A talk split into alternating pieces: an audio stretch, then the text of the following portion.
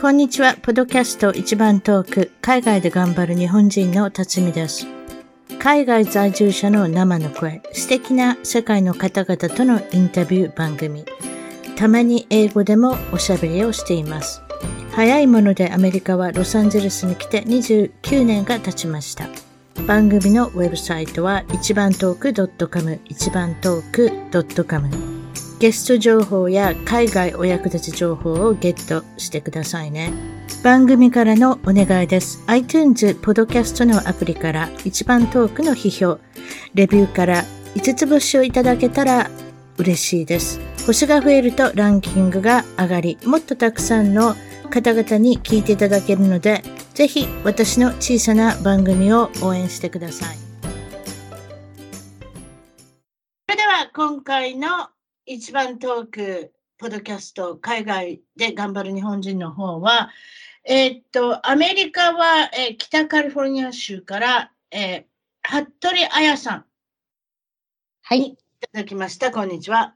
こんにちは。今日はよろしくお願いいたします。こ何市に住んでおられるんですか？カリフォルニア州って書いてありますけれども。はい、カリフォルニア州の、あの、カリフォルニアはすごく大きなね、あの、州ですけれども、その中でも、あの、北の方のベイエリアという、あの、エリアに住んでおります。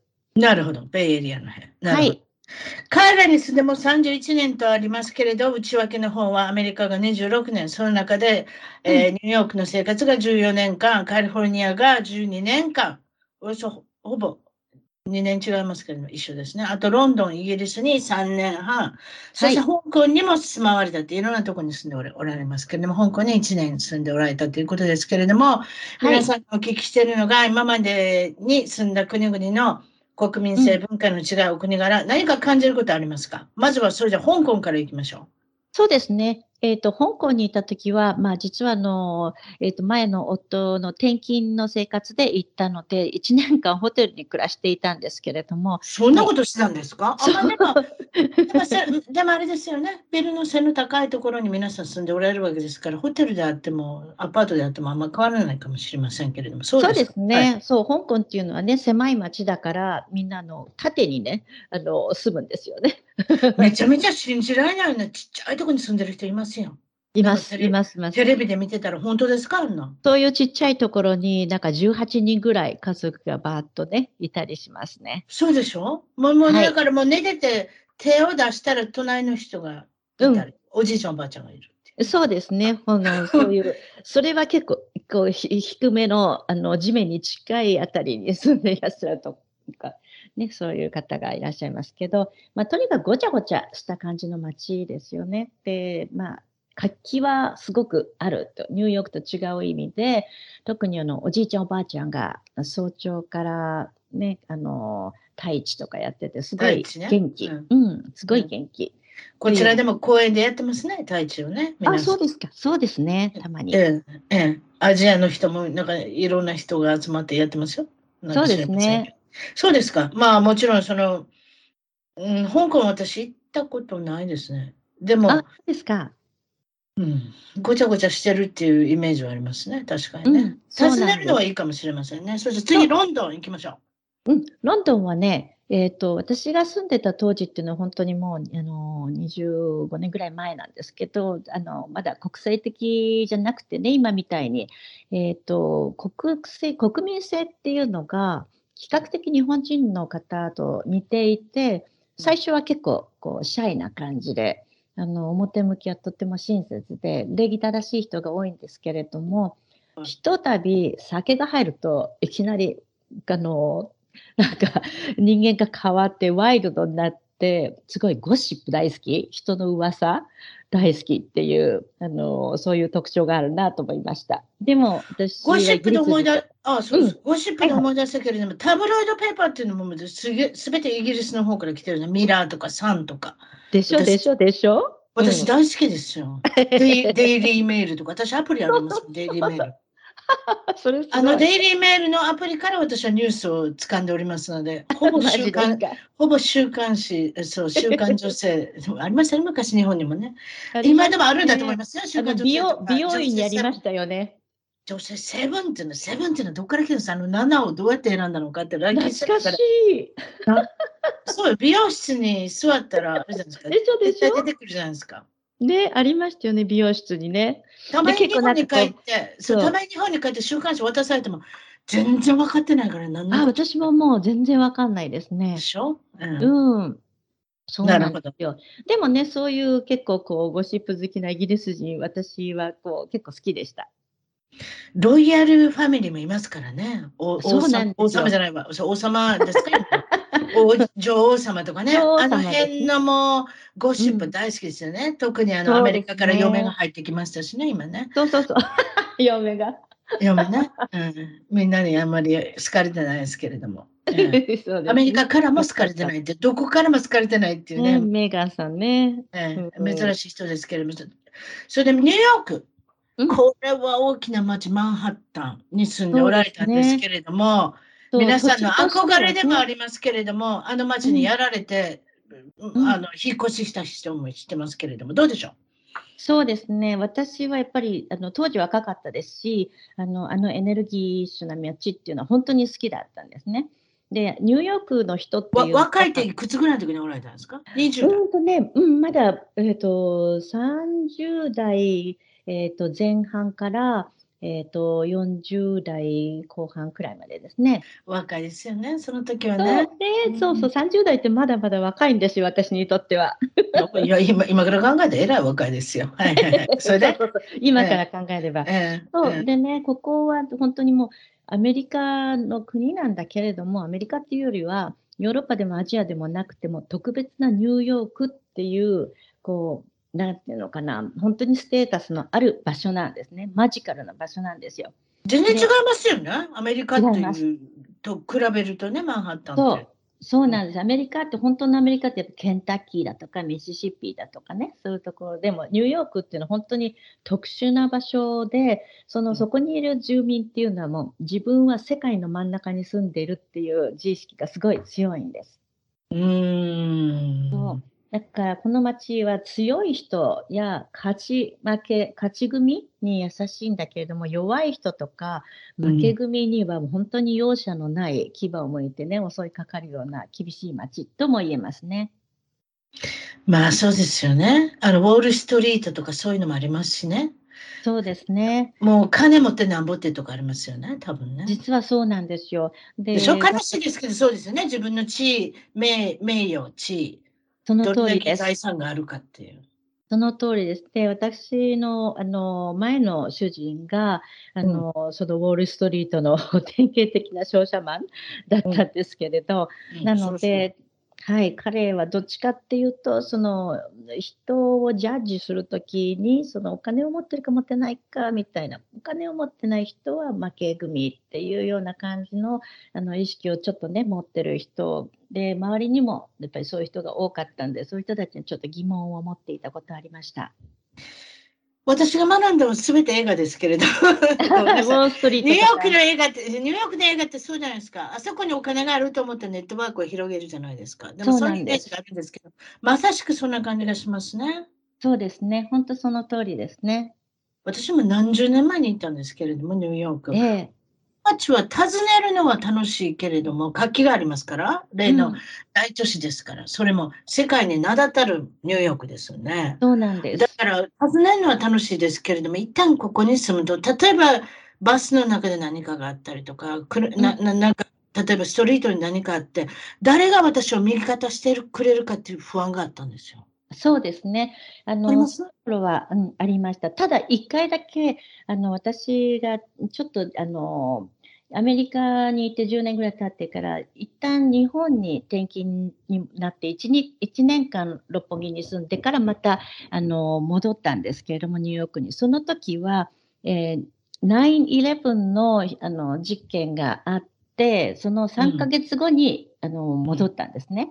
で、その時私は妊娠7ヶ月の状態でお腹が大きかったんですけど、その時だけは、まあ、ニューヨークの人たち全員が、なんていうのかな、ビクティムっていう意識を持っていて、うん。で、みんなすごく本当に、がなんか怖そうなね、ピアスを体中に入れたような、あの、すごい怖そうな人とかが荷物を持って私を階段をね、手を引いて歩いて階段登らせてくれたりとか、ものすごい、あの、街全体の人たちが優しかったことがありました。その時だけは本当にニューヨークは素晴らしいなと思いましたね。見た目で判断しちゃいけないですよ。タトゥーのある人に限ってものすごい優しかったりするんですよ。そうなんですよ、本当に。花輪をつけてる人、見 見てびっくりする人もいるだろうけど、そういう人に限って優しかったりするんですよ。そうなんですよ、本当に。うん、だからね、本当にそういう、あの、そういう人たちもね、やっぱりは見かけで判断しちゃいけないし、やっぱり街はあの何かが大きなことが起こった時はやっぱり全員が何て言うのかな、助け合う、うん、うん、そういう街であったこともありました。確かにね、あの時ね、セプテンバー11ス、9月11の、えー、っと、世界貿易センターの、まあ、あった時にから、あの時もそうだったじゃないですか。うん、嫌な、ああいう大きな事故、事件があると、事故、事件、なんでもいいですけれども、あると、アメリカは一つになる。どうしてかって勇気ある消防士の人だったり、警察の人だったり、自分の命を投げ捨てて、そう。生存者がいないかってた助けたわけです。いるかいないか助けたわけですから。そう。ちょっと話飛んじゃうけど、それってアメリカのいいとこですよね。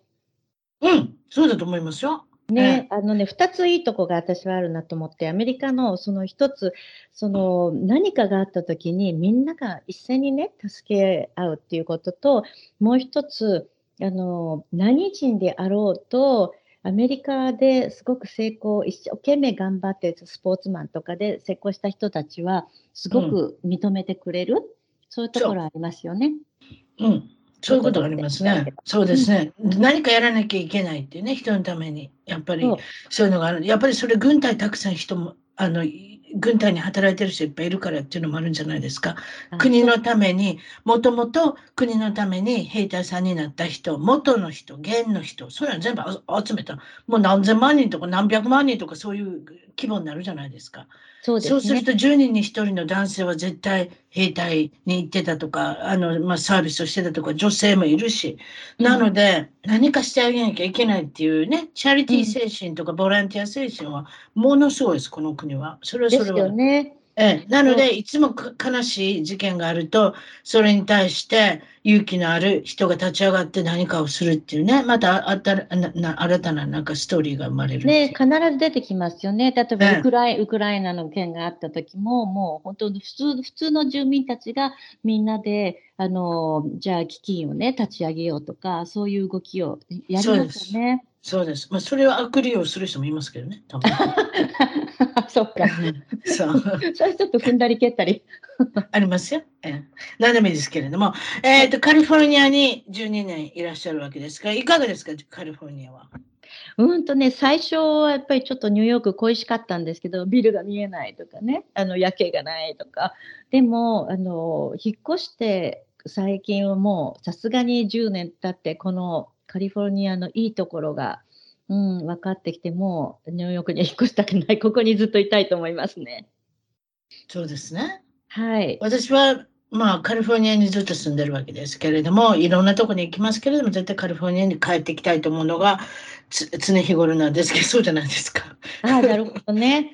うん。やっぱりね、自然が多いじゃないですか、カリフォルニアって。ヨセミテだとか、なんかね、うん、レイクタホとか、すごくこう、綺麗なんか天気もいいし、気候がね、いつもよくって、なんか私の今、実はここで話してる私の家の窓の目の前から大きなあのマウントディアブロって山が見えるんですけど、やっぱりそういうのを見ながらこうやって話をできるっていうのはニューヨークでありえないので、あの、好きですね。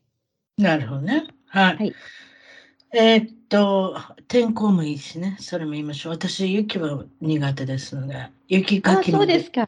雪かきまでして、いや、お金があればいいですよ。あやさんのようにお金がああ,、まあ、あったのかあるのかなんかちょっとわかんないですけど、ずいぶんなんか、あの、ニューヨークでも、あの、高額な、あの、ハイ、そうですね。 high-rise なところにいらっしゃって、6 million か何かの,、ねあのアパートにいらっしゃったということですけれども、そういう人はの場合は 雪かきの人を雇えばいいんですけれども、一般市民は雪かきをまず朝起きて雪かきをしてから車を移動しなきゃいけないっていうので、私は雪の生活ちょっとできないなっていうね、感じがしますけれども、それじゃ失敗談。皆さん、うん必ず失敗談があるんですけれども、いかがでしょう？海外での失敗談。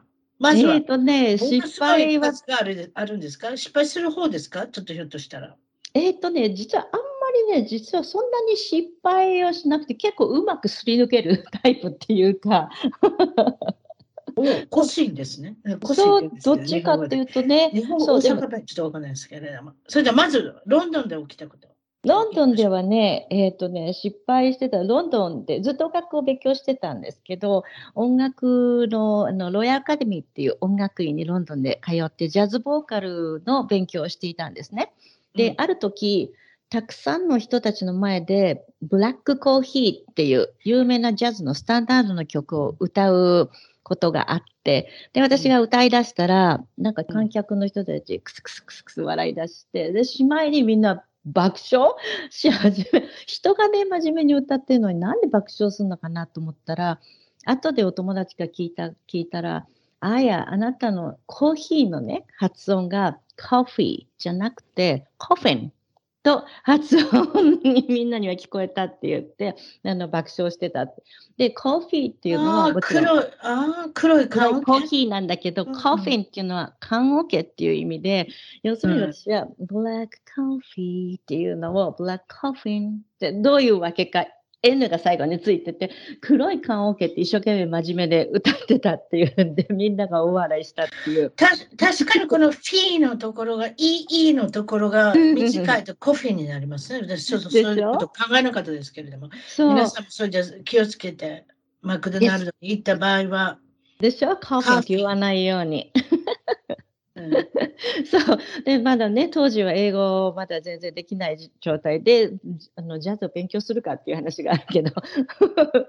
あとはね、えーっとね、次はですね、うん、ニューヨークタイに行ったタイに行った時そう。それ前のね、あの、主人とタイに遊びに行ったんですけど、で、私、ちょちょっとちょっとすみがません。元旦那って言いました言いましたよ。元旦那何人いるんですか、元旦那はね、二人いましたね。えーでもね、うん、最初のは本当に日本人の方で、私が22歳だったから3年間で離婚して、で、あの、今、ここで元旦那って言ってるのは、えっと、イギリス人と中国人のハーフのイギリス人の旦那、あの、旦那さんがいました。はい。そう。あの、はい。ちなみに中国人ってどっから来た中国人ですすみませんね、細かいこと。えっとね、キャンキャントニーズだから、香港の、あの、人ですね。あだから香港に行くことがあったのかもしれませんね。ちょっと知りままあせんけど。ね、たその時はたまたまね、偶然、あの、転勤で香港に行ったんですけど、いやなんで違うか、なんで聞いたかって言ったら、台湾から来た人と、うん、香港から来た人と、本土の中国から来た人と、この3つ全然違いますやん。全然違います。この国民性が。うん、なので聞いたんですよ。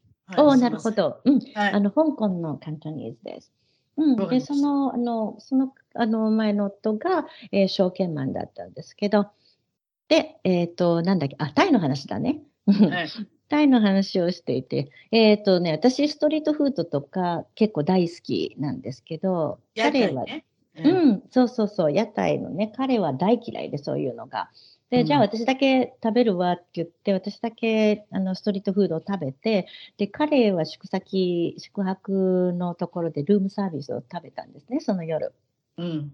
で、翌日、朝から、あの、船下りに行く予定だったんですけど、うんでああれフライがね。あやりました、やりました。うんそうそうそう、バンコクのね。で、船が動き出して30分ぐらいしたらいきなり私のお腹がゴロゴロ言い出して、うんそれで、なんと船の中で食中毒の状態になってしまって、うんもうもうパニックですよね、私だけ。で、うんあの、Please stop the boat! ボートを止めてくださいって何度も叫んだけど、もうそこに20人ぐらい、あの、一緒に乗ってる、あの、お客さんたちがいたんですけど、で、うん彼らもみんな心配しちゃって、Oh God, you gotta, you gotta go some somewhere. で、あの、結局、その、ツアーを途中で、あの、やめてた、あの、どっかの、なんていうの、騎士にあげてもらって、そのテンプル、うん、ブーデステンプルって何？お寺院、お寺さんがあって、うん、そこのお寺で、うん、あの、あの、用を足させてもらった。もうその時は船の中で実を言うと、あの、うんこちびってしまって。そりゃそうだと思います。私がタイ行った時も、初めの1週間そんな感じでしたもん。だからどこにトイレがあるのか分かってからでないと動けない。あ別に私、屋台のフードには手出しての、手を出しておかしな言い方ですけれども、私、水だと思うんですよ。あそうかもしれないですね。うん、ボトルの水を飲んでたんですよ。でも、ね、でも、歯ブラシするときに、ホテルの水使ってうがいしたでしょ？うんうん。それがダメだったと思うんですよ。ああ、やっぱり、あの、食中毒みたいになりましたか？なりますよ。見たいってもうそのものですよ。ああ、だからもうお腹抱えて、だから、痛いですよ、ね、それでも観光を続けなきゃいけないじゃないですか。そうなのよ、そうなの。わざわざアメリカから来て、タイに行ったわけですから、もうさっさと行きましょうよ。でもさっさと行きたいけれども、トイレをまず探してからでないといけなくなる状態っていう。そしてお腹が慣れてきた状態だって、帰国っていうね。うん、そうそうそうそうそうそう、本当そういう感じ。これはね、ちょっと大変だ。その時で結局、なんかもうパンツだとか、全部あの、ね、汚れちゃったんで、そこのテンプルであの捨ててって言うとあれなんだけど、で、テンプルで借りた、なんかのボロ切れみたいなの腰に巻いて。ノーパン状態で書いたんですか？それで、ね、なんとの、あの宿泊マンダリンオリエンタルだったんですけど、そこをロビーを通それって高いホテルですよ、今ちらっと言いましたけど。そうですね。一番高いホテルです。それで、その、なんかロビーを通って部屋に帰ったっていう、とんでもない話がありました。次は、これは、えー、っと、ウェイトリフティングをされてた時の話。はい。ですか、はい、実はね、私はあのすごい変わった仕事をね、あの後で時間があったらちょっとご紹介したいんですけど、ウェイトリフティングのあのスポーツのお仕事をしていたんですね、あの十数年。それってムキムキになるやつですか、女性でも。じゃないんですよ。着てムキムキになる。あ、違うんですか？そっちじゃないんですね。あの、どっちかっていうと、あの、カーディオが入ってるウェイトリフティングのスポーツ。ちょっと珍しいスポーツなんですけど、はいはい、で、そのスポーツをやっていた時に、あの、バークレー、その、ジムをみんなでね、仲間と経営していて、で、カナダからその仲間がやってきた時にね、私が、うん、あの、その作った造語があって、うん、であの野球の一級入魂っていう言葉があるんですけどその一級入魂をもじって、うん、鉄球入魂っていう言葉を作ったんですね。っていうのは、うん、このスポーツは鉄球鉄の球をあの 使ってあのやるスポーツなので。で、その鉄球入魂っていう4文字熟語が、その業界の中で、なんかすごくメジャーになって、ロシアだとかヨーロッパの人たちがみんなタトゥーを、ね、入れるようになったと。うん、で、このカナダのあの女の子が遊びに来た時に、あ、せっかくこのジムに遊びに来たんだから、鉄球入魂のタトゥーを私も入れて帰るわって言って、あや、一緒に来てよって言われて、で、うん、タトゥーパーラーってわかります？タトゥーを入れる場所ですね。うんうん、でそこに一緒に行って、で、私があらかじめプリントアウトしていた鉄球入魂っていう文字を彼女は背中に縦にでっかくバーって、鉄球入魂って彫りを入れてもらったんだけど、もうすぐ出来上がるぞっていう時に、うん、はって気がついたら、鉄球入魂の入、入るっていう文字が、人っていう文字になってて、うん、おお小学1年の小学1年生の漢字テストじゃないですかそれ。でしょ。で私がよく間違ったやつじゃないですか？入るじゃないですよ。人ですよ、ね、とか人じゃないですよ。入るですよそう。でいややばいどうしよう。もうできほとんど出来上がっちゃってて。やばい。修正の修正不可能。どうしましょう。不可能不可能。ででもその時は私はもうもう心の中で大泣きしながら Oh, looks good! とか嘘ついちゃって。そうじゃない？そうそうだと。もう、もう、もう、あと戻れないです。戻戻れない。もう、もうそのまま。いやタトゥーって消せるんですよ。タトゥーって消せるけど、ものすごくお金高いじゃないですか。その時は全然そんなこと知らなかったから、うん 全然タトゥーのことわかんないし、で、Oh, beautiful とか言って、そのまま返しちゃったんですね、それいいですよ。ちぐはぐな人いっぱいいますから。ちぐはぐなタトゥーを見るでしょ？おかしなこと書いてあるの。そうそう、たまにいますよね。あの NBA のバスケットボール選手で、なんだっけな、えっ、と、スタディデスクとか、あの、なんか勉強机って入れてる人がいて、それ。そうそう。まあ、それ私はちまあ、頭悪いんかったらもうちょっともうちょっと勉強せってことですかね。でしょ勉強机。そうそう。それでね、その、私はもう、もう彼女とは二度と会いたくないなと思ったんですけど、そしたらしばらくしたら電話がかかってきて、ものすごい怒ってて、え、分かったんですか？そう、日本人の友達に見せたらね、なんか感じが変じゃない？って言われた。それで、それでもうその時さすがに私もう冷や謝りですってね、言い訳しようがなくて、あ、調べくれなかったんですかそこで？そう、その時は、うん、さすがに。私だって調べくれてるかもしれない。ああ、もう30年も前のあの日本に行ったから漢字忘れちゃったっていうかもしれない。わかんない。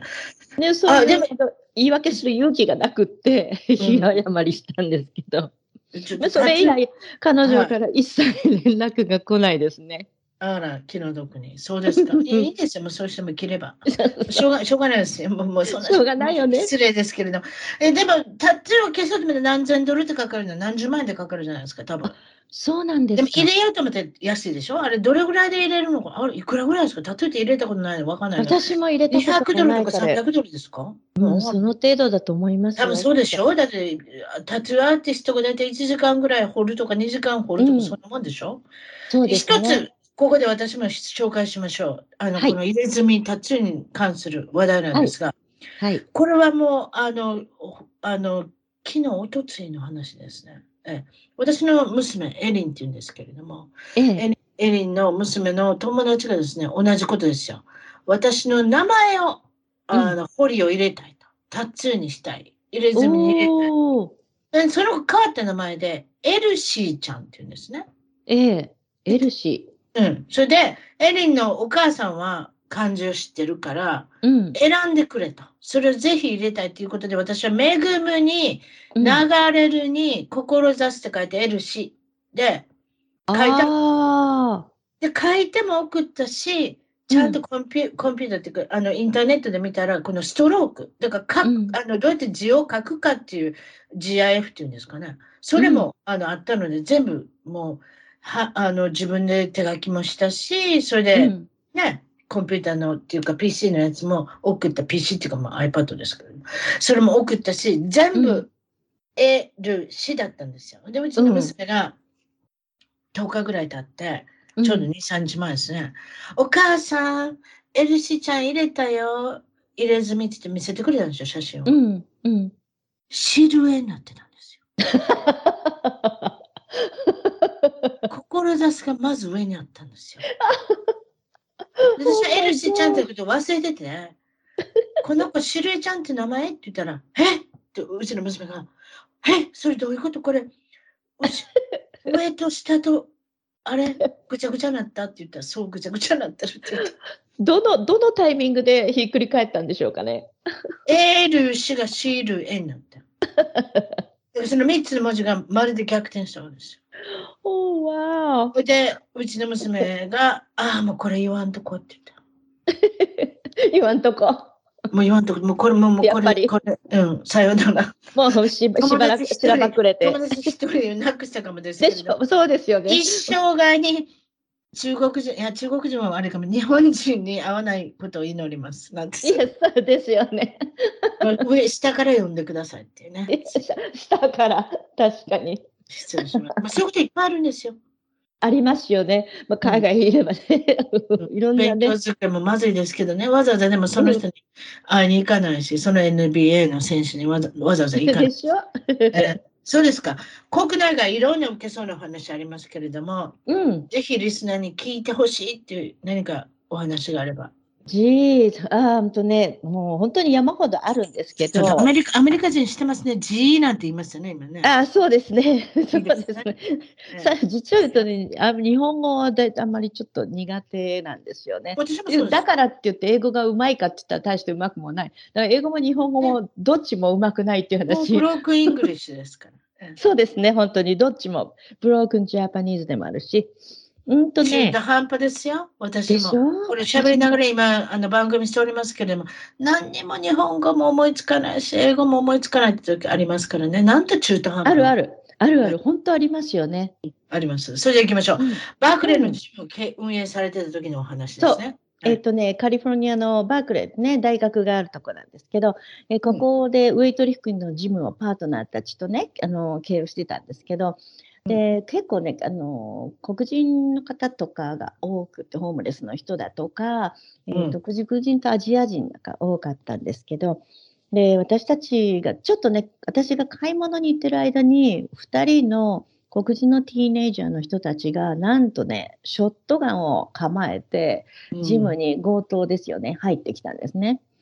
で、まあ、あの、本当にアホな、あの、2人だなと思うんですけど、その時うちに、ジムにいたのは、オーナーの、これは私の元の彼なんですけど、ジムのオーナーで、彼は、なんと、あの、ストロングマンっていう、まあ、力比べをするようなスポーツのチャンピオンで、で、2メートル4センチで140キロっていう、今、巨巨人なんですね。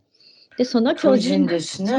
その巨人ともう一人のパートナーは、ロシア人の世界チャンピオンのデニスっていうんですけど、彼は12年間ロシア軍で働いて、で、元格闘技と MMA のチャンピオンなんで、もう、もう、あっという間に、あの、銃を取り上げられて、犯人は。私が買い物から帰ってきた時撃た撃たれるにか、もしれないのに、そんな勇気のあることができる。2メーター4センチあるんですか？それ。そう、2メーター本4センチ、フィートで言ったらどれぐらい ?6 フィート um, 何ぐらい。Six feet, six feet, six foot. Uh, six foot, そう si- uh, そう、six, six, Six, six ですね。ああ、それそう、それ大きいわ。うん6 6で、えっと、320、uh, pound. So, だから300パウンドもあるの？そうそう140キロ。うん、でかいです。そう、だからもう、なんか私が買い物から帰ってきたら、だから、きあのパトカーがすごいいっぱい止まってて、あ、なんだろうと思ったら、警察が来て、いやー、なんか、あの、君のパートナー、すごいね。警察がね、働。かないいか素手で 素手で、素手銃で。を取り上げたとあんまり聞かないですね。まるで映画ですね、それ。でしょ？でしょ？うん。で、なんか、まあ私はその場にね、その瞬間いなくてよかったなと思ったんですけど、うん、うんそういう話だとか、あとは、あの、ニューヨークから引っ越した時ね、オークランドの町に住んでたんですけど、オークランドっていうのは、あの、今でもアメリカ何何百州っていうある町の中でも3番目に危険な町と言われているところになんと住んでたんですね。危険ですよ。だからオークランドアスレティックスの私野球まだ見に行かないんですもん、その理由で。いや、そんなことないです。私行きますよ、野球場ぐらいは。でもうん野球場の周りもとんでもないって聞きます。おー怖いですね。で、その中でも、あの、さらに危険なエリアを通るバスで、私はジムに通勤してたんですね。車がなかったから、当時。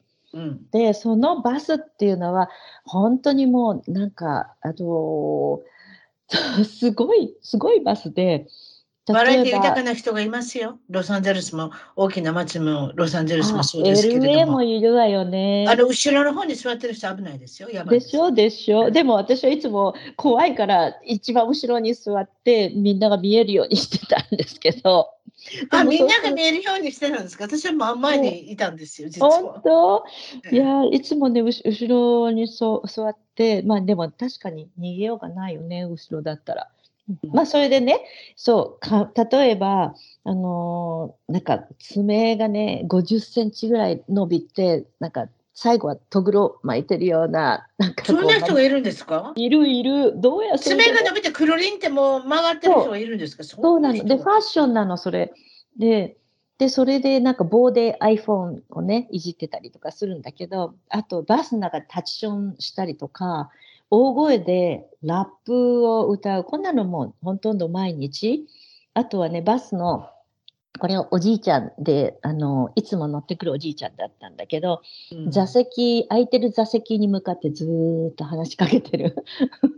あ、そんな人いますね。いるいる。自分で喋ってる人とかね。そう、あと電信柱に向かってずーっと話しかけてる人とかいるんですよね。あとうんほとんど裸同然でね、乗ってくるおばちゃんとか、お尻のポケットから、あの、ピストル見えてるお客さんとお乗客、あと、それはそうですね。カリフォルニアっでて珍しいですね。でしょ？それもなんかすごい若そうな13歳ぐらいの子が お尻のポケットにガンガン入ってたりするっていう。そううん。すごいですね。うん。結構怖い。あとはね、どっから見ても明らかにそのプロの女性、あの、大丈夫？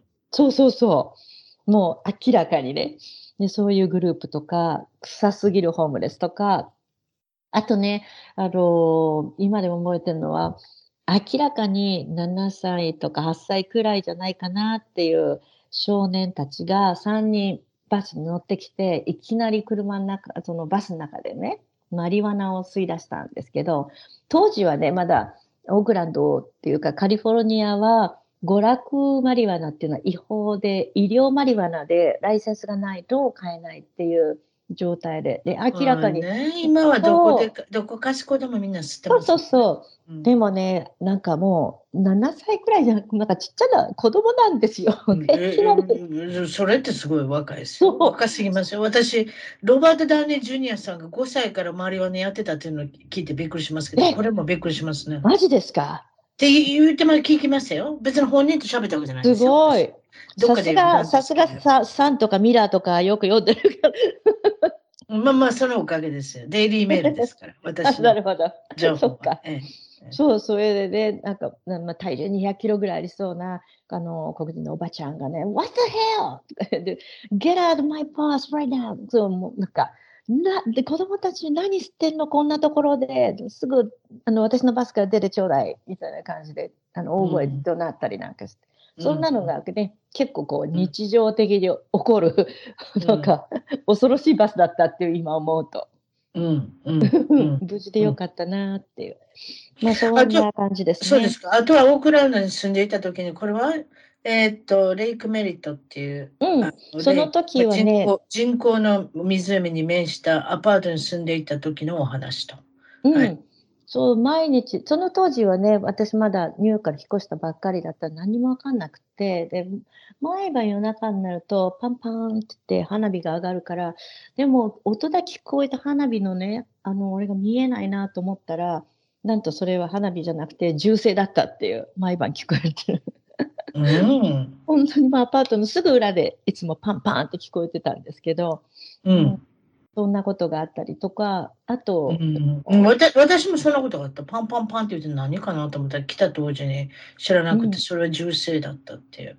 LA ですか？なんかあれですよね。映画とまた違った音ですよね。そうそう、違う違う。あのね、うん本当にあれですよ。あの、あの花火みたいじゃ火ないですか？薬みたいな。そそうそうそう。そうそうそ言うんですか？う。うんあれみたいなそういう音ですよ。ね、パンパンっていう感じですよね。爆竹ねやってるのがいいので、それは実は銃声だったっていう。そうそう。私もだから全然聞いたことなかったから、銃声なんて。なんか、ああ、毎晩どこで花火やってんのかなと思ったら、真裏だったっていう、その、うんいつも。うん。あとアパートの家主さん、うん。そうそう、の大家さんがね、うんあの大家さん。大家さんのおばちゃんがね、なんかガミガミババアっていうのかな。なんかいつも怒ってんですよね。なんか、それで勝手にいろんな言い訳をつけるんですけど、前日にね、おあの明日なんかあのなんかの検査があるから家入るとか言って、それで人の家に入って、で床が、まあ、汚れちゃったから、なんかペンキ代をよこせとかいう感じで、何かっていうと家賃を釣り上げたりとか、そういうおばさんで、最終的にみマンションの仲間みんなで大家を訴えたっていうね、世帯で。え？うん、そういうのって日本じゃないじゃないですか。なんか住民でまとまって大家を訴えるとか。ううんん、そんなのもね、アメリカに来て初めての経験、うん、でしたね。うん文句があるんだったら出るとこ出ろっていうね。そうそうそうそう。い感じで、でも、実は言うと負けちゃったんですけど、その時私。あ、そうなんですか？そうそう。そのオーナーあれですね、お金持ちだったのかもしれません。素晴らしいロイヤーっていうか、弁護士でやってたのかもしれませんね。そうちょっと油断しちゃ今の今の話今の話だけ聞いてたら絶対負けそうな感じがしたんですでしょ？でしょ？だって意地悪なだけじゃないですか。うん、で私たちほらお金がないから自分たちで一生懸命勉強してで自分たちでヒアリングとか一生懸命行ったんだけどロイヤーもつけずにね、うん、そしたら向こうはロイヤー2人つけてきちゃって。そうですか。負けちゃったっていう。うーん。うん。ああのね、ちょっと疑問なんですけれどもね、はい、マンハッマンハッタンの摩天楼が見れる6.5億円のはい、ハイライズなあのペントハウスのようなところに住んでおられて、どうしてオークランドではこのようなあ 貧相な生活になられたんでしょう？だってそういう方から離婚したらある程度何かありません？例えば子供の養育費とか、あと生活ができるような、子供さんの話が出てこないし。どうなったんですか？良い質問ですね。まずね、えっ、と、ハイライズの6.5億円じゃなくて、あの、ハイライズに住んでた時は、あの、48階のジュリアードっていう音楽院の真上に住んでたんですけど、その時はまだ、あの、子供を産んでなくて、で、子供を産んでから、あの、しばらくして、から、あの、彼が brownstone っていうね、あの、レンガ建てのタウンハウスですよね。で、あのおー 5, そういうこと階です建て、うん、5階建ての大きなあのタウンハウス6.5 million のうん家を現金で買うぐらい、まあ、成功してた彼だったんですけれども、うあん。のまあ、離婚もすることになって、うん。で子どもたちは国連が経営している国連学校に通っていたので、あのその学校から離れたくないっていうことで、でかあの子どもたちはあの前の旦那と一緒にその大きな家に住んでいて、で私だけ、あ、の二足三門でカリフォルニア来たんですね。で、あ、のそそう実は慰謝料とかっていうのはなんか私もちょっと意地があって本当に自分で今思うとバカだなと思ったんですけど、う。うん。まあその離婚のあの訴訟とかの協定をしてる時にあのまああの負けてしまったというかで結局ほとんどあの全くもらえ何もなもらえずに、体だ。うん、体一つで引っ越したっていう感じだったんですね。だからそのカリフォルニアで始まった生活って本当にどん底の生活で明日のあのあれはお金をどうやって暮らそうみたいなだから車もなかったからバスでうわ帰ってっていうそう。もう辛かったですよこ。れで子供さんとどうやって会えたんですか？子どもたちはあの本当に大変で、だからあのお金がなかったから、日本で貯めて、日本にいた時株とか買ったりとかしてたんで、その時のお金を日本から持ってきて、で、それをあドルにあの、えー、と両替して、そのお金でアメリカに行って、あのまあ、アメリカじゃないや、ニューヨーク行って子供たちに会ってたっていう。いつも子供たちに会いたくて会いたくてしょうがなくて、う、うんわでも、ね、高いじゃないですか、あの旅費が。高いですよ。うんうん、だから、あのでただあの、仕事でね、あの毎月のようにあの国内外を行く仕事だったので、例えばアメリリカ中行ったりとか、あとヨーロッパだとかアジア、いろんな国に仕事で行ったので、なるべくアメリカではニューヨークの仕事をつけて、でその出張ということで、出張経費で落として、そのついでに子供に会ってたんです。はあ、それ大変でしたね。もう非常に努力されて、母親が今日を務められたっていうか、それ大変だった。苦しかあのったですね。ちなみにですね、うんもしもカリフォルニアで結婚してたら、10年間結婚してたら、きあれですよ、半々？そうなのよ。そうなのよ。半々そうなのよ、やって。そんな持っていかれませんよ、ニューヨークみたいにして。そうなんです。そう、残念だったなと思って。ああ、そう、まあまあ。うんただなんかね、自分でも、あの、そのニューヨークにいた時に、その、お金自分は例えばシャネルだとかエルメスだとかっていうのを着て、あの、きらびやかな生活をしてたことに対して自分の中ですごく疑問をずっと持ち続けてたことがあったんはいですね。はいはいはいはいはいはい。うん、だかうんらそのアメリカなんかオークランドに来て自分の中で意地があったっていうか何があろうともなんかそのその前の旦那にお金をねあの、うん、こうこいたくないというか、うん、そうですね意地だわけでかるわかる。だから自分らしく生きれたってことね。言われてみたらそうですむしろねね。。だかはいらそのオークランド時代っていうのは、あのももちろん若かったっていうのもあるし、そうだからそういう意味では、だから自分らしく生きたいっていうところ、自分らしな何かがね、違ったあものも見つけたかったし、そうなの。だから自分おのなんかこうによって見つかったことっていうのはね、そうそう、自分のその、あの、なんて、あの、なんかかぶ、今までかぶさってたものを、だから全部ストリップアウトして、本当に裸の自分から、あの、始めたっていうことはありますね。なるほど。まあもちろん、あの、子供さんもそうだって、そうですね。大。きくなられてるんだと思いますけれども、そうですか。えーっと、オンラインのデート、私これやってみたいなと思うんですけど、デートサイト。いや、私結婚してるからは聞きまね、せんけれども、でもみんな言うじゃないですか、周りでよく離婚する人、まあカリフォルニアですから、65%の人が離婚するわけですから、まあその周りに1人、2人、30人、40人と、えーっと、シングルマザーだったり、シングルファーザーだったり、そういうのがいるんですけれども、わあ、みんな65%。ほカリフォルニアはね、他の州と違って多いですよ。うなるほどね。ひょっとしたらその遺産的な半々に分かれるのがあるからかもしれませんけれど、そそれちょっと分からない。あと、うん。次の人が相手が見つかる可能性が高いからなのかもしれませんけれども、うん。皆さんね。みんなほぼオンラインで彼を見つけたり、彼女を見つけ見つけたりしてる。それ以外はあまり聞かない、最近。いかがでしょう？ですか。うん。あやさんも独身としてうん。み見つけたいかったことが見つかったんでしょうけれども、その見つかるまでにいろんな方と,、えー、とデートしたりししてるんですけど、ユニークな方がいるいるみたいで、ちょっとご紹介ください。そうですね。そう、あのーまあ、離婚してあのしばらく、その後、まあ、彼はいたんだけども、彼と別れて、ちょっともう、すごく暗かったんだけども、お友達に勧められてね、オンラインを。で、ねなんか、こわごわ始めたんだけども、まあ、これがね、結構面白くって、いろんな人が本当いますよね。ちなみに、どのアプリ使ったんですか？えっとね、マッチです、私は。マッチ .com。マッチドットコム。はいはいはい、はいうん、それ、それ一個だけ。それってただです？ただうんうんうん、洗いますよ、結構。えっ、と、もう、払う方がいいですよ。払う方がいいです。十、だなんか結構前だから忘れちゃったけど、いくらかそ。れだったらとんでもないのが出てきますから。そうなんだ。そそういうところにある程度お金かける人でないと。そうですね。やっぱりお金かけてると、やっぱりそれだけね、真剣だっていうことですよね。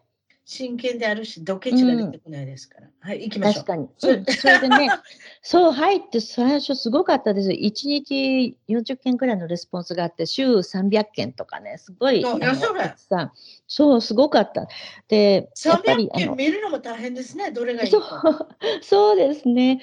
まあ、あの、私はプロファイル写真がすごく若く見えるんだけども、でも私だけじゃなくて日本人っていうのは大体みんな若く見えるんですよ。欧米人からすると。私だけじゃなくて。うんでね、その、そのプロファイル写真を見て、あの、メッセージが来て、あの、you're a liar とか、なんかで、その、プロファイル写真で嘘つくな、みたいな。すごい攻撃とかバッシングしてくる人、その、全然、うん、本当はもう。っと年上なんだテテキス。トで書いてくるんですか？テキストかなんかコメントかなんかで書いてくるんですか？それどういうことですか、えっ、とね、あの、プライベートのメッセージを送れるシステムになっていて、そのうんわざわざプライベートで、あの、要するに Facebook のメッセンジャーみたいな感じなんですけど、うん。それでメッセージを送ってきて、で、それこそ本当にあの、You are fucking liar みたいなこう汚い言葉を使ってね、書いてきたりする人がいるんですよね。うんそう、あとは、あと、あ、この人も面白かったんだけど、で、オンラインでチャットしてた時には結構まともそうだったからね、会いに行って、ナッパバレーまで車で会いに行って、そしたらそうなの、ありがとうございます。だ相手の人はあ、私は事故で首が一生動かないって言うんですよね。で、レストランで 食べ物注文しながら話してたんだけど、それまでっえやっていう。そうそう、そうなのよ。オンラインそんなその時にね。そうそう、そうなのよ。で、わざわざ会ってから、で、レストランで食事注文しながら、そんなこと言って、で、障害者となって自分の一生の面倒を見れるかみたいに聞くわけですよね。え、そんな、今あったばっかりでね、あの自分の一生の面倒を見れるかって普通健常者だって聞かないじゃないですか。だからね健常者だろうと障害者だろうとそのなんかいきなり一生の面倒見れるかって返事できるわけないでしょって答えたんですね。そしたらいきなり切れちゃって、ね、ああ、gosh, I'm wasting my fucking time again とか、時間の無駄しちゃったよ、またとか言って、いきなり、で、テイクアウトのバッグ頼んで、料理がちょうど来たら、その料理を私の分も全部なんか自分のバッグに入れて 出てっちゃったの。すごい、すごい剣幕ですね。そう。で、私なんか残された私は結局2人分の食事とドリンク代全部払って、で、またナッパから1時間かけて帰ったっていう。ひどいですね。それ高い、ナッパバレーってなんか高そうなレストランっていうイメージがあるんですけれども、そうですか？やっぱ高いですよね。そう、そうなの。えー ナパバリといえばワインの産地じゃないですか。そうです。うん、あれです、ワイン好きの人が行くような、いわゆる高級レストラン、ですね、流行りますよ。超高級ではなかったんですけど、まあ、中の上ぐらいのね、レストランだったんだけど、でもさ、え えー、って感じ。だからなんか、今考えると、なんか自分がその障害者だったことをうまく利用して、なんか、あの、ただで食べ物 とか。でもいつもそれやってはるんちゃいます？そうそうそうそう。そうそう。だから、オレオレ詐欺みたいにね。そう、そういうことよ。犯罪者よ、多分。今、今、ふと思ったんだけど、こういう話しながら。そうだ詐欺師ですね、多分、ね、常習犯だったのかもでもひょっとしたら首動くんかもしれないじゃないですか。そうかもしれない。でしょ？一応首動かなそうでしたけどね。いや、でも元俳優さんかもしれない。ちょっとわかんないですけれども。それで、他にもそういう変わった人いますか？あとはね、あの、なんか、そう、デートで、いきなり最初のデートからもうセックスの話ばっかりしたがるユダヤ人の60歳。おばちゃんにおばちゃんに言ってください。セックスの話、ちょっと聞いてみましょう。例えば、例えば、Oh, I have a 10 inch dick みたいな、なんかそういう。そんな、そんな失礼なこと言うんですか？初めのデートで。そうそう。私は目白黒しちゃって。それをレストランで言うんですか？レストランで、そうそう。初めて会ったディナーの席で言うんですか？うん、その時はね、あの、覚えてる、よく覚えてるんだけど、レイクマリットのシャドウっていう、あの、すごく感じ、素敵なレストランだったんだけど、会話が全然素敵じゃなくて、なんか、もうすべてが。全員ってものすごいです私目の前に物差しありますけど。でしょ？それって30センチぐらいちゃいます？あ、25センチか。そうそう。で、How many times can you handle? みたいな、なんか、あ、night とか言って。まず若い人ですか？どうなってるんですか ?64 歳。そしてバイアグラの世界じゃないですか？そうそうそうそうそう。ひょっとしたらもう自分の力でできないから薬を利用しなきゃいけない年。なんかもうすごいその自分の自分のそのだっていうのが勢力と自分がジュイッシュっていうその2つばかりを強調する おっちゃんだった。なんでジュイッシュユダヤ人どこがいいんですか？何がベネフィットなんですか、ね、ベネフィット、ね、頭がいいっていうイメージイメージがありますめちゃくちゃ頭がよくって話は確かにめちゃめちゃ面白かったんですね。私も笑い転げるぐらい面白くって、だから実は2回、2待てよ。あそう2回デートして、もう一回デートしようかって言ったら、いうところで断られちゃって、向こうから。25センチ見見なかったんですね、それ見なかった。見れなかった。残念でしたね。いや見なくてよかったけど。の席でそんなこと言う人って、そういったセクシャルハラスメントってやつですやん、いわゆる。そう、でもね、私も楽し楽しかったから。ですかユダヤ人ってビットに富んだ人が多いですよね。ユダヤ人の人、コメディアンが多いし。そう。そしてコメディアンに多いのかって言ったら、そうやってあれなんですよ。話術が上手なんですよ。そう、サインフィールドとかさ、ねそう、確かにね、めちゃめちゃ面白かったんですよ。本当に。ウェイターさんまでみんなあのゲラゲラ笑うぐらい面白くって。うん、確かにユニークな人だったんだけど、でもね、うん、そういう。うんまあ、かもう本当この、あのマッチの話はすごい山ほどある。ああ、まあね、そういうことで。まあまあ、この辺にしました。日本の出身って聞いておりませんでしたけれども、出身は、はい、えー、横浜。はい。ということは、神奈川県横浜に。はい、そうです。生まれ育ったということで、お父さんの方が会社の役員、日本での IB の会社の役員されてて、はい、お母さんは、えっ、ー、と、着付けの、あの、教室の、はい、あれですか？はい。そうですね、されてたんですか？あのおおきお着物のおあの着付けの全部あの資格を持ってお仕事教室であの指導をしていたんですけど華道、茶道も、もうあれじゃないですか、日本のもう大和なでしこの鏡のようなお母さん。そうなんです。本当にお着物がね、とっても似合う、あのとても綺麗なあな女性だったんですけど、気の強い。そう、なんで私がね、ここんなのが。気が強いんですか？面白いですね。気が強い。気強かったですね。うん、あ、そう、お母さん。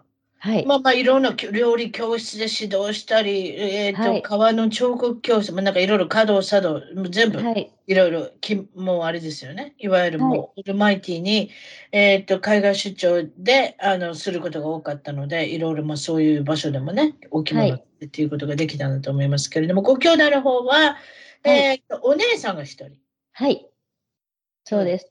東京に、まあ、住んでるんですけど。今住んでおられますね。それで小さい時のあやさんっていうのはどういう方だったんでしょう、はい、もうね、本当になんか、あの、おてんばでしょうがないっていう感じ。もう常になんかあちこち飛び回ってて、で、うん、やんちゃで、近所のね、ガキ大将たちと一緒に棒持って走り回ってた感じの タイプで。で、姉は本当にもう真面目で優等生。で、本ばっかり読んでて、で、クラブっていうと中の書道教室だとか、もう完全に本当にもう真っ二つに分かれるような、全然違う姉とは生活。で、私だけ、うん、いつもなんかどっかに傷がね、かすり傷があったような子でした。昨日きつお母さんに怒られてましたか？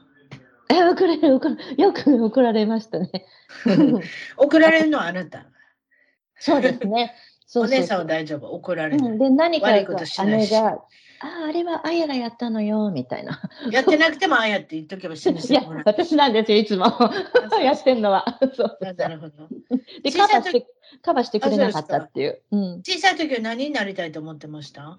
うんとね、なんか、あの、まあ、音楽関係か、漫画家とかになるかなと思ってましたね。うん、楽器かなんか雇われたんですか？小さい時から。うん、小さい、5歳からずっとの歌を、歌、あ、楽器はね、エレエレクトーン、山本楽教室でエレクトーンエレクトーンって電子オルガンのことですか？そうエレクトーンって言っちゃいけないとかって言うじゃないですか、よく、ね、ああ、そうですよね。日本のテレビ番組でエレクトーンって言っちゃいけない。うん、電子オルガンって言わなきゃいけないね、うん、あの、ウォークマンって言っちゃいけないっていうのと同じですね。そうですね。うん、そうですね。古い。どれもバレますね、年の。確かに。僕も知ってる世代っていうのは。えー、はい。ということですか？えっ、ー、と、高校も音楽系統の大学に、あ、高校に進んで、はい、大学も音楽、はい、音大の方に進むはい、そうです。はい。で、本当はね、留学を憧れてたんですけどね、バークレー音楽院とか、ジュリアードとか、でも、で全然あの自分が考えてるほど才能がなくて あの た全然あの凡人に毛が生えたレベルだったっていう。うん、うん はい。なるほど。えっ、ー、と、絵描くのも大好きだ。大好きでしたね。おじがの画家だったんですけど、おじからあの絵の描き方を随分教えていただいて、えー、それで、あの、だから、お絵絵のね、美術学校も考えたんだけど、やっぱり才能が そこまでなかったっていう。あでもね、一旦ね、あの、東京でイラストレーターをやってたことはありましたね。やっぱ血筋ってあるんじゃないですかね、アーティストの血筋。そうかもしれないですね。うん、だって音楽にしても絵にしても、やっぱり血筋お、お母さんもそうですか？そうですね。母川の彫刻って書いてあったけれども、ね。はい。牛側の彫刻しようと思って、それもアーティストだし、そうですね、何かそういうのがあったのかもしれませんね。海外に興味を持ったきっかけ、来た理由、なんでしょう？うん、これはね、の父が本当に調子バレちゃうけど、戦後東京の GI っていうね、GI の将校向けのホテルの支配人を東京の銀座でやってて、で、あの、昼間は支配人やりながら、夜は GI の人たちとバンド組んで、あの、ハワイアンだとかジャズなんかを、ね、ちょっといいですか ?GI って何の略なんですか、結局？ああ、GI ね。考えたことない。ああ、じゃあ、うん、今度ちょっと調べてきますね。うん、しょうもないこと言わんとこ。はい。いや、でも GI、GI って言うじゃないですか。GI ジョーとかね。あ、確かに GI ジョー。うん、うちの旦那に聞いておきますわ。あ聞かなくても、グーグルでググったらいいのか。別に旦那を利用しなくても。はいはい、すいません。えっ、ー、と、GI の人たちと、お父さんは、まあ、バンドをしてたと。うん、でその英語当時ねあの父すごく英語が堪能だったのでそれであの、ね、それをそうあの買われてあの、まあ、あの IBM の初期系グループに入ったんですけどお父さんどうやって英語が堪能になるんです？その日本で。何何十年前の。戦争時代からアメリカに対する憧れをずっと持ってたらしくってで戦争時代はそのアメリカの楽器っていうのを持ってると、あの、不国民っていうんだっけ？って言われて、あの取り上げられちゃうんで、父はそのハワイアンのギターだとか、あの、ウクレレっていうのを押し入れに隠して、で、押し入れの中でこそこそずっと練習しながら英語も勉強してたそうなんです。それはすごいな。そうなの。うん。そう、当時の写真とかいっぱいあるんですけど、実は。えっ、ー、と、それでね、えっ、ー、と、どこまで話してたんだっけな。そうそうそう、はいはい、それで、そんなことで、え父がいつもその外国人たちを家にあの結婚してからも出入りさせて、あの外国人の将校、元将校さんたちとか、あの上に、うちに泊まってったりしてたので、英語全然私はできなかったんだけど、小さい頃から常にその大きな青い目のブロンドの外国人の人たちっていうのと、すごくあの、可愛がられていて、ちっちゃかったから、うん、あの、親しみを感じていたっていうことはあったので、なんとなく漠然にもしかして将来的に外国、この人たちのいるところで暮らすのかもしれないな、なんて思ったことはありましたね。あ、外人さんの前で緊張しなかったんですね。ということは、ね、そうですね。うん。あ、それすごい。それすごい。日本で、日本では珍しい環境だったと。うん、それで、海外に来て自分が何か変わりました。もう31年になるんですけれども、何か変わりましたか、うん、自分が。そうですね。30年いて変わったこと。一番大きいのは、土地とかいろんな人種に対する、その適応能力っていうのがついたんですね。これは多分一番私の中で変わったことだろうなと思うんですけど、うん、だからあの基本的に私はもうどこにいても住めるあの、うん、どの人種の人たちともお付き合いできるしどのじあの宗教だとか言語だとかいろんな違いって文化の違いとかあるけれども割とどこでもふーっと入っていくことができるようになったのはこの30年間で一番得たところ。だから日本食だけはね、あのいつも欲しいので日本食さえできれば入手できたらあとはもう文明国だったらどこでも生きていけるっていう、うん、それが一番大きいかな。今までしてきた職業なんですけれども、うん、アメリカで来られて、アメリカでどんな職業ついておられました、はいえっ、ー、とね、アメリカ先ほどずっと言っておられますけれども。はい。そう、先ほどだからちょこちょこね、出てきた名前で、うん、ウェイトリフティングって、まあ、重量上げっていう、あの、本当変わった職業ですよね。てか、あやさんちっちゃいじゃないですか。そうなの。どれぐらいあるんですかちっちゃいちっちゃい、どれぐらいちっちゃいんですか？だって、えっと、巨人の方と一緒に歩いてる写真を見たんですけど、ものすごい身長違うじゃないですか。巨人はね、ちょうど私のちょうどぴったり3倍の体重がある人だった。そう、私が、だから大体当時は48キロぐらいで、本当ちっちゃかった。それで150センチ。で、今も、あの、完全に中年太りでぶ結構大きくなっ、うん、体力も体も大きくなっちゃったけども。4フィート ?5 フィート何？えっと、5 foot 1かな。ああ、そ、うん、それだったらまだ障害者の域じゃないですか。いや、マジで障害者のあの、どこでも止めていい、あの、青い看板ありますやん。ありがとうございます。青いプラスチックの小さい看板ありますやん。あれをこう、車のとこに置いといたらどこでも止めれますやん。もうちょっと背が低かったらなってたんですね。確か5フィート以下だったらあれもらえるんですよ。ひ辰巳さんきついな。いや、そうかもそういう方がいたんですよ。4フィート11の方がいたんですよ。うちの番組出てきた人で。おお。で、その時に、あの、知ってましたって知らなかったって言ってたけど、知っててもやりたくないのかもしれないけど。本当ちょっと調べてみようかな、それ。152センチなんですけど。はい。うん。5 foot、うん。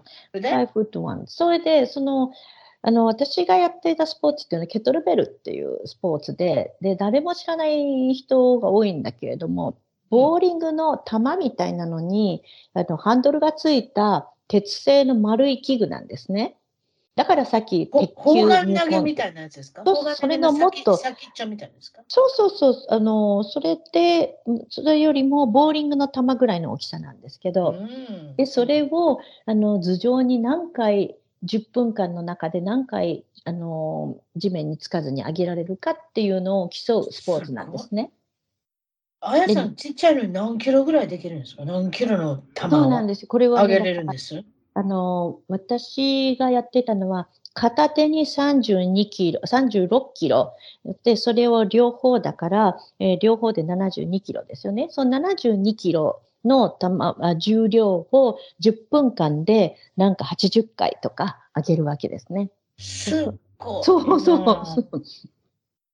そう、これはね、あの、単なる体力だけじゃなくて、あとは、あの、テクニックが必要なんで、テクニックでうまく上げられることができるんですけど、でそういう、その、で、実はロシアからね、来たスポーツですごい歴史は深いんで、もう120年ぐらいある。あそうそうなんです。歴史あるスポーツなんですけど、うん、で、そのスポーツは、あの、まあ、ウェイトリフティングのスポーツの中で唯一、あの、有酸素運動と無酸素運動両方を、あの、えっ、ー、と、取り入れながら行うスポーツなので、あの、ムキムキにはならないですね。うん、おなるほどね。うん、非常に、あの、みんなスリムな、あの感じで、かっこいい、あの、なんていうの、インナーマッスルがつくスポーツなんですけど、まあ、それの、あのジムを経営して、で、チャンピオンシップ、ワールドチャンピオンシップを主催したりとか、あと海外に本当毎月のように行って、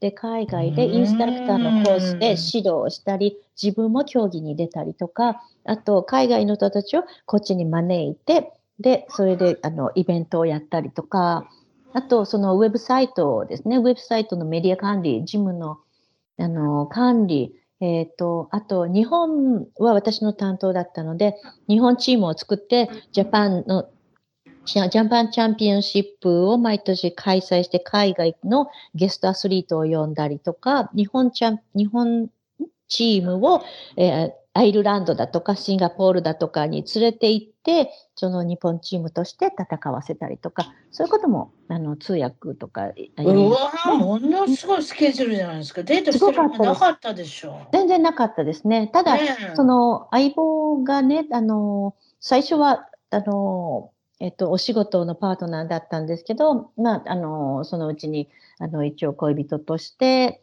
え離婚した後にね、あの、付き合うようになって一緒に住んでいたんですけど、そうなんです。だから。ということはあれですか、うん、あの飛行機乗るときに同じ航空会社でマイレージいっぱい集めた方ですか？それとももう。すごかうん、20万マイルとかすごかったですよ。すごいじゃないですか。常にファーストクラスじゃないですか、そこまで行ったら。うん、そこまではね、ないんだけど、でもね、あの、いつも日本に行くときはマイレージで、うん、やっぱりお金なかったからね。ビジネスクラスも行けたんですか？そうしたらビジネスクラスとか行ったことないね。エコノミーしか行ったことない。うん、たまに、ね、いいなそう。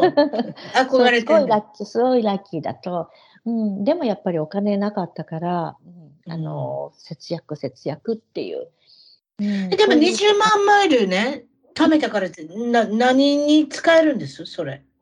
やっぱりそのすごい飛行機をの今この間数えたんですけど今までで飛行機800回以上乗ってるんですけどやっぱりその乗るたびにそのマイレージを使って乗るわけですよね。あだからそうアメリカンやないそういう場合は。どこですか、えーとね、アメリカンエアライン、ほとんど持って、アメリカンもユナイテッドもデルタも、えー、全部持ってた？ほとんどの、うん、マイレージ持ってました。うん、ちょっとサービスどこが一番いいですか？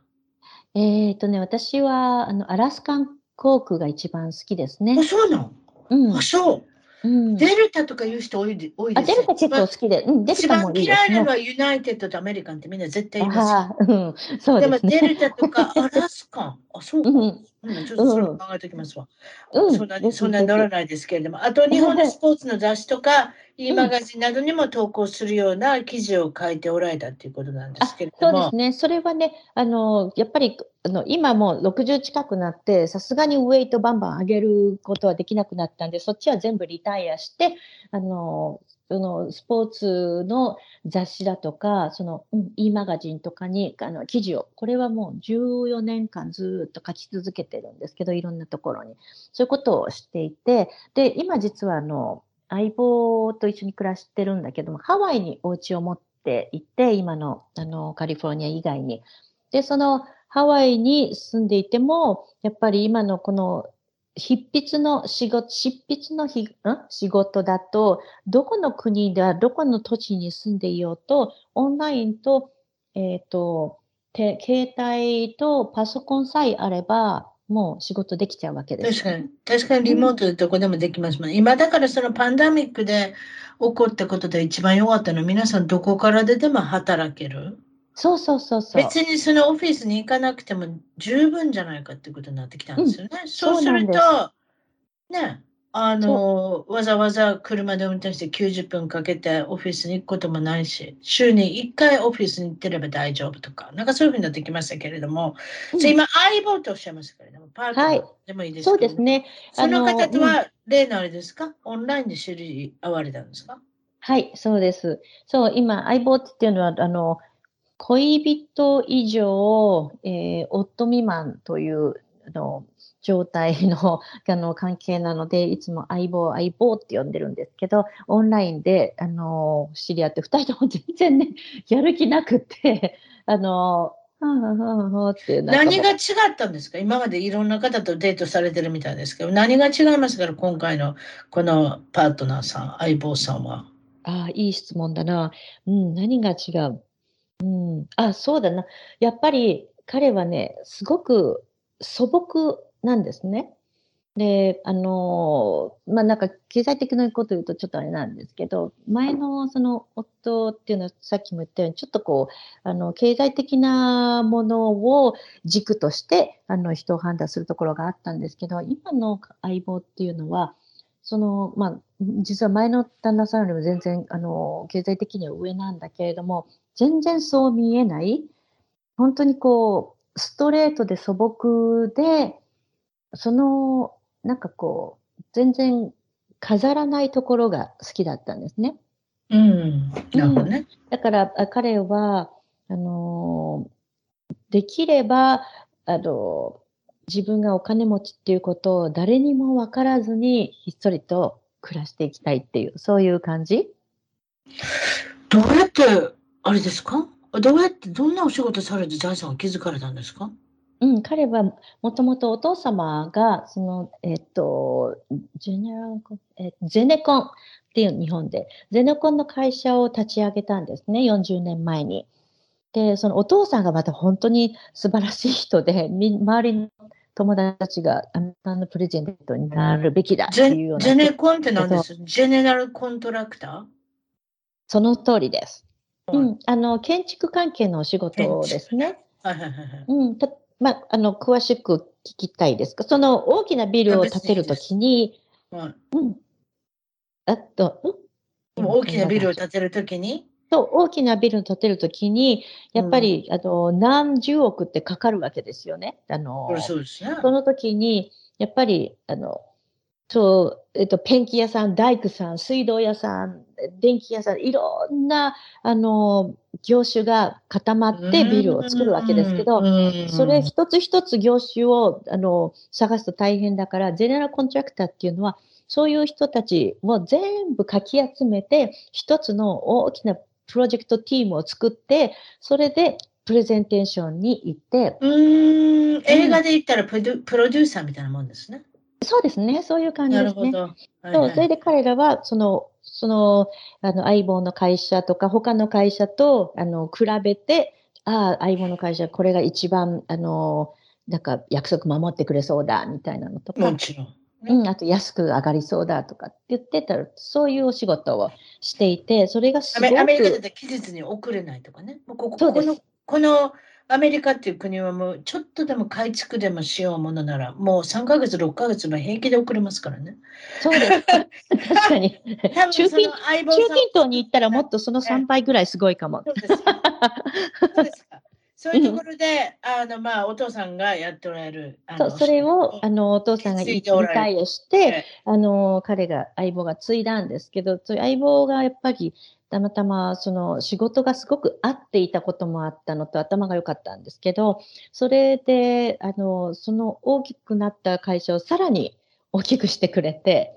うん、それ素晴らしいですね。ええそうですね。それで、あの、すごく、あの、結構成功した、あの、家族というか、ああ、それ素晴らしい。だ大体お父さんがやってることが好きじゃないっていう息子さんも出てきますよね。息子さんだったり、娘さんだったり。そうじゃなくて、さらに大きくしたっていうのは、それ素晴らしいことだと思います。そうだ、相棒のとこまではそうなんですけど、まあ、その先を行くと、相棒の子供たちは、あの、おっしゃる通り、全然やりたくない。やりたくないですか？まあ、もう3代目、三代目続いたらそういう人が出てくるでしょうね。なるほど。それで、あやさんは、えっ、ー、と、合間に最近、最近じゃないですか。ずっとやっておられると思いますウェイトリフティングはもうやめて、最近はテニスとピックルボール。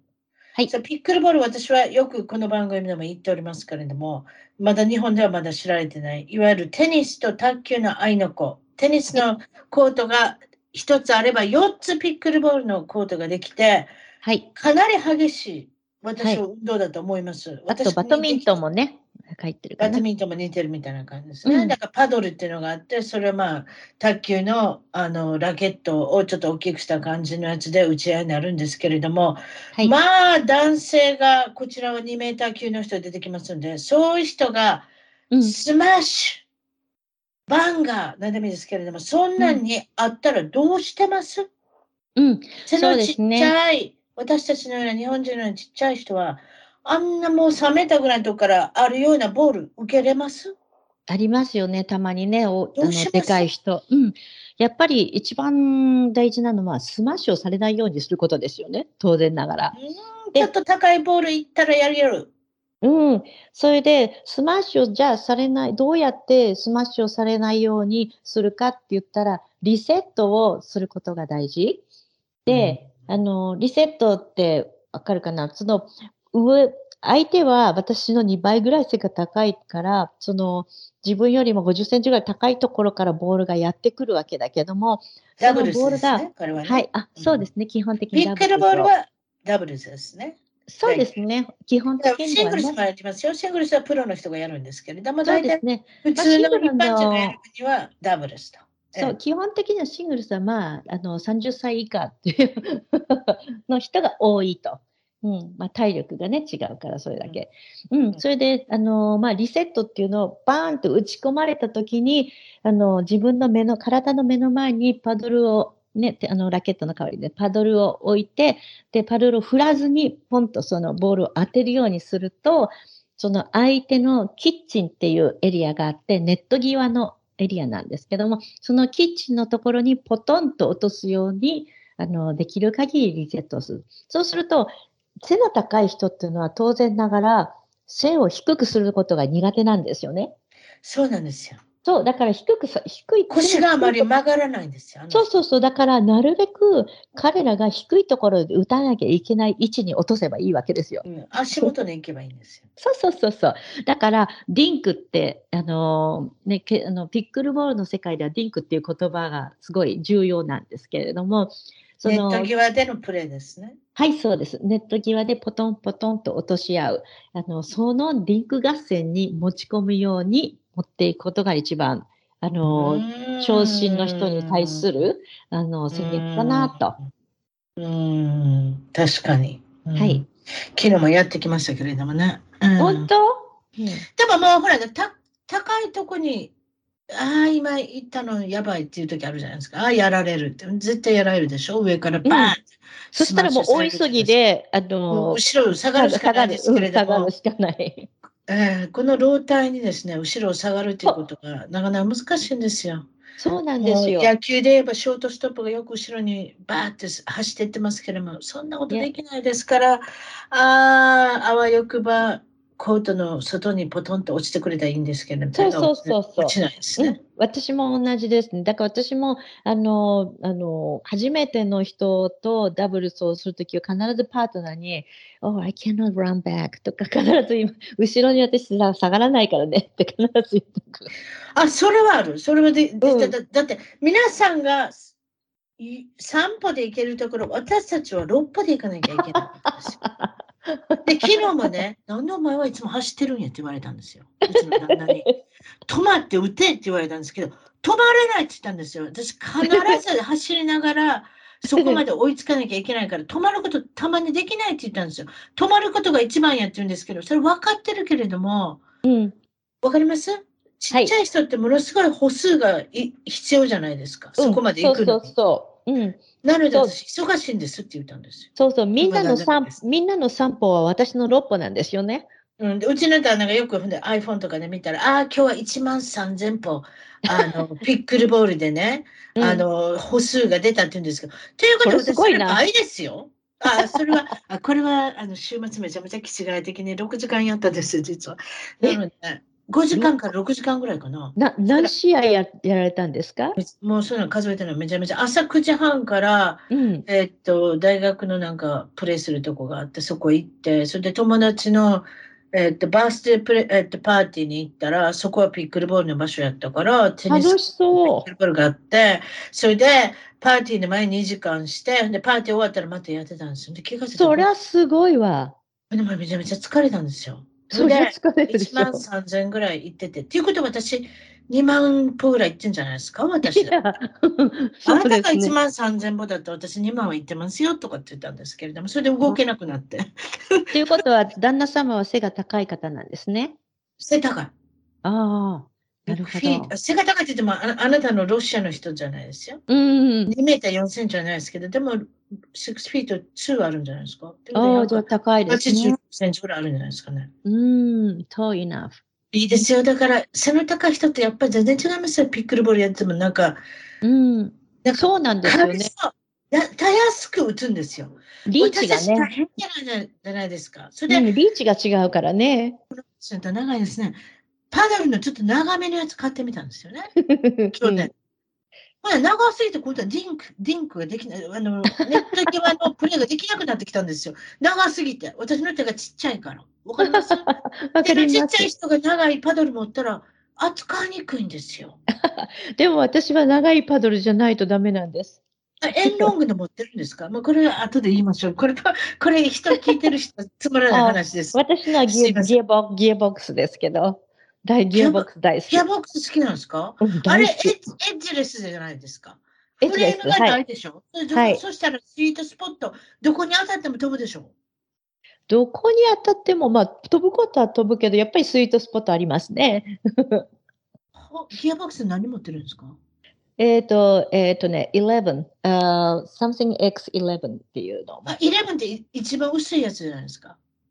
あ、薄さはどうなんだろう。でも薄い、そうなんですよ。あれは11ミリメーターだから11って呼ぶんですよ。おなるほど。すみません、すごい詳しいですよ、パドルに対して。ね、本当ね。っていうか、すぐ私って、あ、パドルが悪いから打てないんだとかって思っちゃうでもね、セブンも持ってる。で、ということは、セブンっていうのは7ミリだと思えないけど。あ、それは7ミリじゃん。それ昔のやつです、多分。そうそう、古いやつ。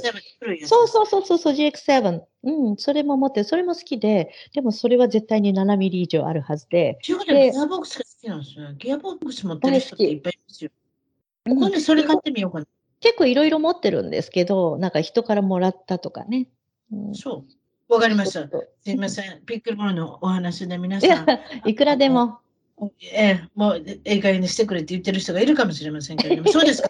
最後にお聞きしてるのは、将来の夢、展望、抱負などあれば、ま、お聞きします。うん、どうでしょう？そうですね。実はこれはちょっとね、あの、一気にドーンとあの、なんか、ボリュームがなんかね、下がっちゃう話になっちゃうんですけど、実を言うと、相棒がですね、あの、今年で61歳になるんですが、えっ、ー、と、今年の1月に、あの、がん、末期がんだっていうことを突然告知をされて、そ相当ショックだったんですね。私も彼ももちろん。で、すごく。どの、どの部分ですか？えっ、ー、とね、非常に珍しいがんで、えっ、ー、と、彼の場合は、がんは肝臓にできたんだけども、肝臓がんじゃなくて、アンジオサコーマっていう名前。で、日本語で言うと、私も今回のこのために調べたんですけど、血管肉腫っていう名前のがんです。ああ、それ難しいやつですね。そうなんです。うん、で、この血管肉腫っていうのは、1、1 million に1人の割合の、あの、なる珍しいがんで、で、 pancreas って膵臓がんの次に、あの、えっ、ー、と、攻撃的な進行度の早いがんなんですね。うわあ、そう。なんです。で、あの、告知をされた時にはもう、あの、と、ステージ4で、えそうなんですそ。それで一番あれじゃないですか。そうなんです。末期。1、2、3、4しかないですよ。そうなんです。で、ターミナルで。それは大変。で、何もしなかったら、あの、6ヶ月の命ですって告知を受けたんですね。何か症状それまでなかったんですか、このね、それまで1年間実はちょっと具合悪くて、で、もともと彼はすごいスポーツマンで、ウィンドサーフィンの季節の時はウィンドサーフィンを毎日やって、それ以外はテニスを週7日、あの、仕事の合間にやるっていう人で、本当にスポーツにずっと明け暮れてた人だった。週7日って週7日しかないんですよ。そうなんです。そうなんです。すごい、あの、もう本当にテニス気違いで。で、テニスはなんかもうプロレベルぐらいに上手かった人だったので、で、その人がウィンドサーフィンが去年からできなくなって、なんか調子悪い、なんか調子悪い、お腹が痛いって言って、でも何度も検査に行ったり、あの、結局行っても何も、あの、結果が出なかった。そうはい。